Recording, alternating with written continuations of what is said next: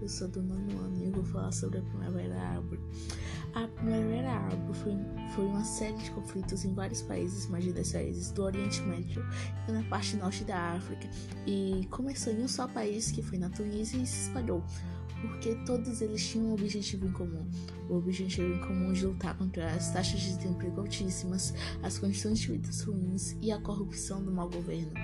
Eles eram países justamente muito controlados pelo governo, com uma taxa de corrupção altíssima e condições de vida péssimas. Então, isso tudo originou a Primavera Árabe, foi um conjunto de isso tudo que formou com que os países tivessem revoltas e realmente começassem a se revoltar, mesmo tendo se originado em um país, se olhou para mais 10, porque eles todos tinham um foco em comum. Bem, o nome surgiu em 2011, que foi depois da revolta contra Genial Albid Ben, que era ex-presidente do governo repressivo da Tunísia. Ele era um presidente ruim, com um governo repressivo e corrupto. E a Tunísia lutou para tirar ele do poder, o que acabou acontecendo. Então, isso tudo foi a origem da Primavera Árabe. Ele saiu do governo e a, o nome surgiu logo depois disso. O movimento estava num lugar só, só que teve um impulso muito grande quando o fato aconteceu. O, como eu disse, o governo da Tunísia era muito corrupto e a, a polícia também não se distinguia disso. E existia um comerciante local, o nome dele era Mohamed Bouzi, e ele colocou fogo no próprio corpo e após ser ultrajado pela polícia. O que aconteceu? Ele tinha um carrinho de mão, porque ele comerciante ele queria vender esse carrinho de mão. E a polícia cobrou propina para ele vender esse carrinho de mão e ele não deu. Afinal, era no direito dele. E daí ele, ele foi jogado no carro, foi agredido e foi roubado. E acabou se suicidando, colocando fogo no próprio corpo. Isso foi o ápice da população de Tunísia, porque como um acontecimento desse pôde acontecer, porque a culpa foi claramente da polícia e do governo. É, ele tinha uma família com oito pessoas e tá, ele realmente era honesto para isso tudo. E com isso se deu que a Tunísia se revoltou. Começou a acontecer as revoltas na Tunísia por isso. E foi por causa do governo de Ali, claro. Ele foi forçado a sair do país dia 14 de janeiro e com influência com esse acontecimento dele ter saído, os outros países vieram, viram a Tunísia como um exemplo, como um exemplo do que fazer para sair daquela situação. E aí veio o nome Primavera Árabe, que se refere à renovação. Foi um movimento de renovação, com a primavera é um movimento de renovação.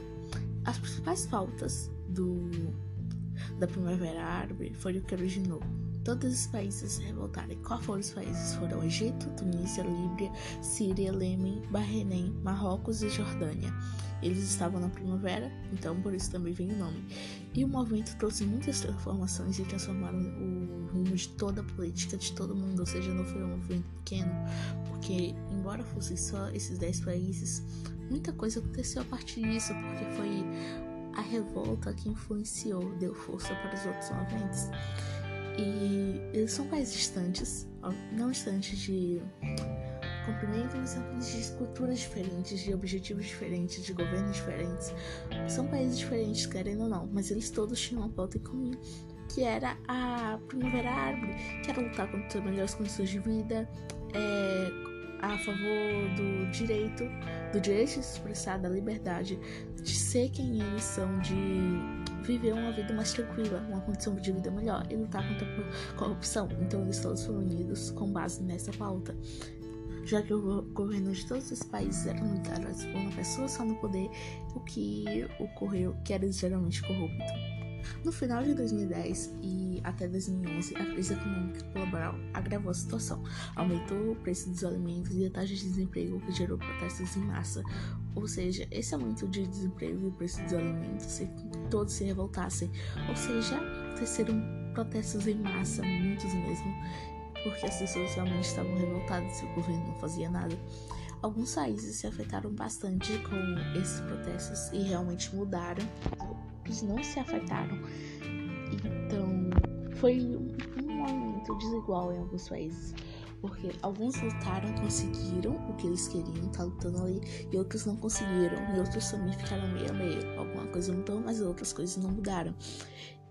E isso se deu porque todos os países lutaram de uma forma diferente. Eles são países únicos, com culturas únicas, com costumes únicos, eles têm uma forma de lutar única, o que acabou com que outros tiveram mais influência e outros nem tanto. Tanto que foram tantos governos diferentes que cada país lidou de uma forma diferente, cada país teve um resultado diferente.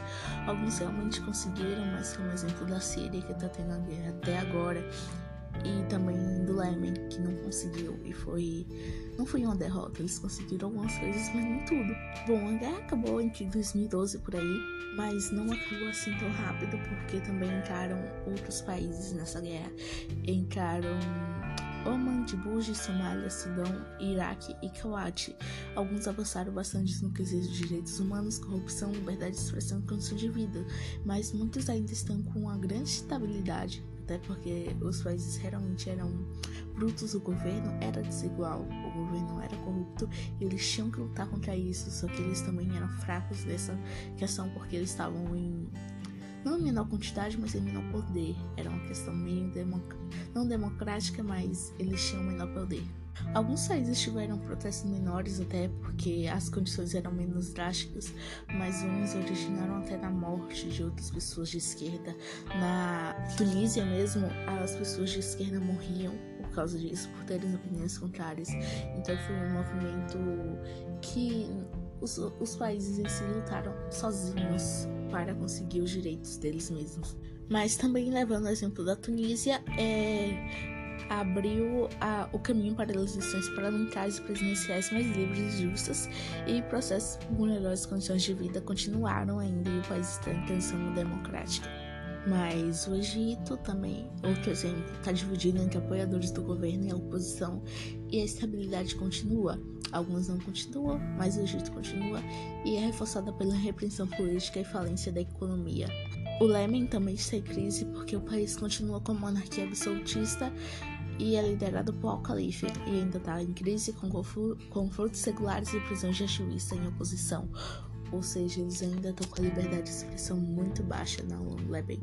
E a Síria, embora seja um país multirreligioso, ele ainda em guerra civil até hoje, em 2017, vem causando verdadeiras catástrofes no país nos seus redores e já tem mais de 40 mil mortos por causa disso.